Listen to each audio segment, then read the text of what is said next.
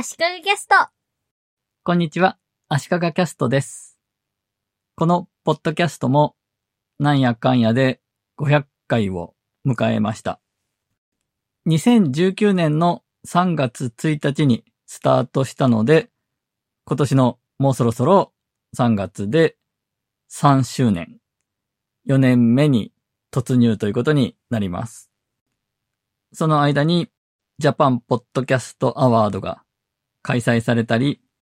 Spotify がいろいろとポッドキャストに力を入れたり、2021年の最初の頃のクラブハウスブームなど、音声メディアにもいろんな動きがありました。最近だと、オーディブルのオリジナルポッドキャストとして、マシュー・ミナミの番組が始まって、初回のゲストが、あややこと松浦綾と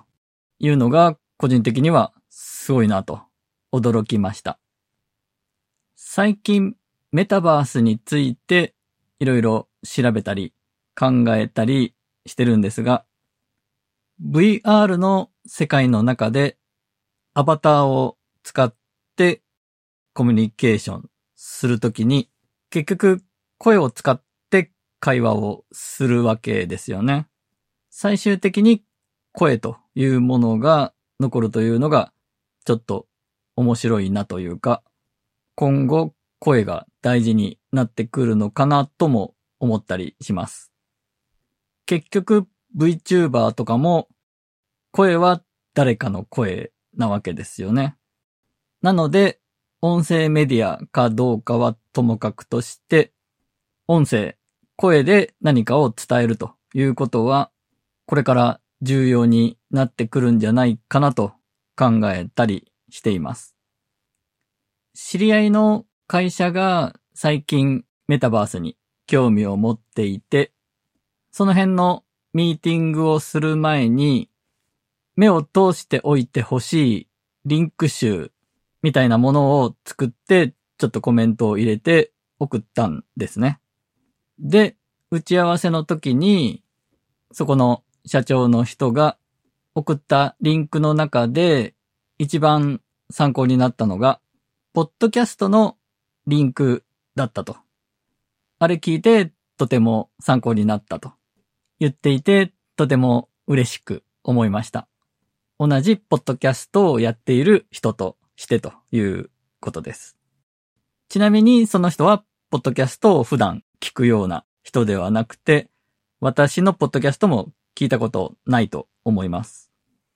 ポッドキャストを聞く習慣のない人に、Apple Podcast のリンクとか、Spotify のリンクを送るのもどうかなと、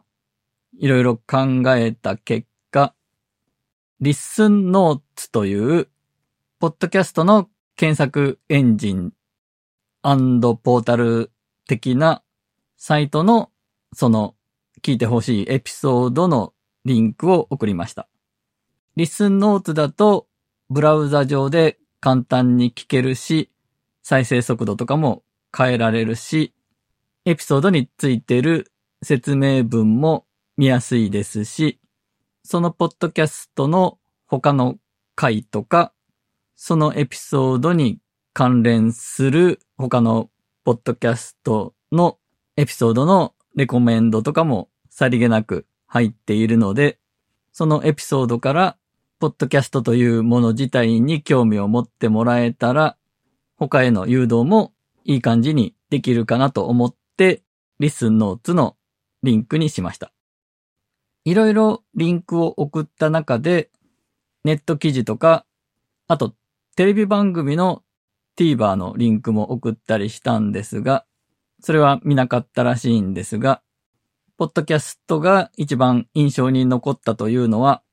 ある意味想定はしていました。やっぱりテキスト情報と違って、生身の人間が喋っていて、その喋ってる人がメタバースというものに対してビジネスとして全ベットしているような、かけてるような人だったので、やっぱり熱量とかがその喋りから伝わってくるんですね。で、結構難しいことを言っているので、そんなにデジタルに詳しくない、そこの社長さんには難しいだろうなとは思ったんですが、内容はそこまでわからなくても熱量とかは伝わるだろうと思って、そのポッドキャストのリンクを入れておいたんですね。なので、目論見通りというか、やっぱりただのテキストの記事よりも熱量を持って喋っているポッドキャストの方が伝わるんだよなと思いました。もちろん YouTube で顔出しで喋った方がより伝わるかもしれないですが、TVer の方の進めたテレビ番組は見なかったというので、音声の方がいろんなシーンで聞きやすいというのもありますよね。気軽に聞けるというか。そして思ったんですが、調査レポート的なものも音声で提出するというのもいいんじゃないかなと考えました。メタバースについてとかデジタル絡みのことで調査をして調べてお知らせするような仕事を頼まれたりすることがあるんですが、その時のレポートをテキストではなく声で今こうやってポッドキャストで喋ってるような感じで伝えるのもありかなと。先ほどから言ってるように熱量とか伝わりやすいので調べた結果これがおすすめですよとかメリハリつけやすいですし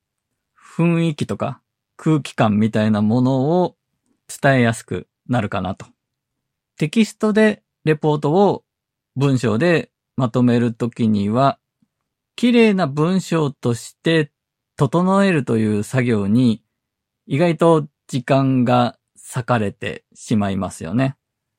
テニオ派とかもそうですが、文章の末尾が何々だと思います。何々だと思います。みたいに何回も同じ言葉が繰り返されていたら、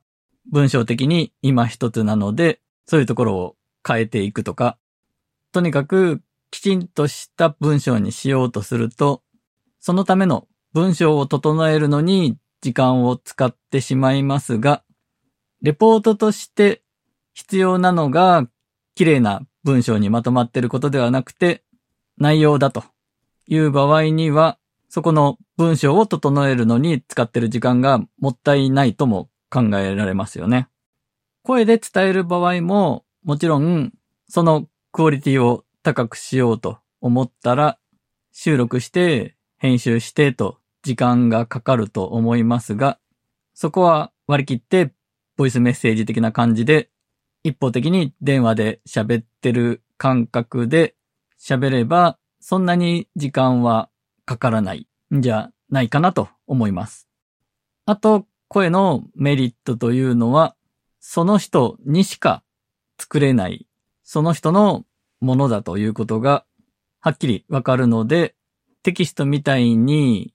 勝手に流用されたり、コピーして勝手に使われてしまう心配がないというメリットもありそうですね。以前も話したことあると思うんですが、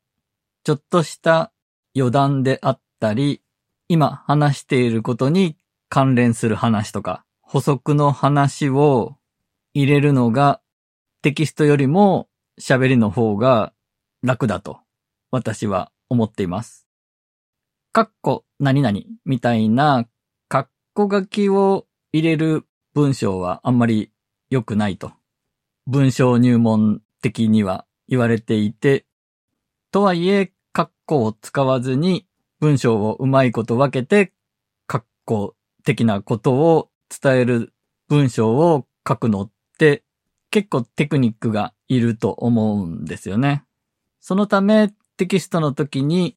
ああもう面倒だから、ここの補足とか余談はなしにしようと思う部分を音声だと喋りだと入れやすいという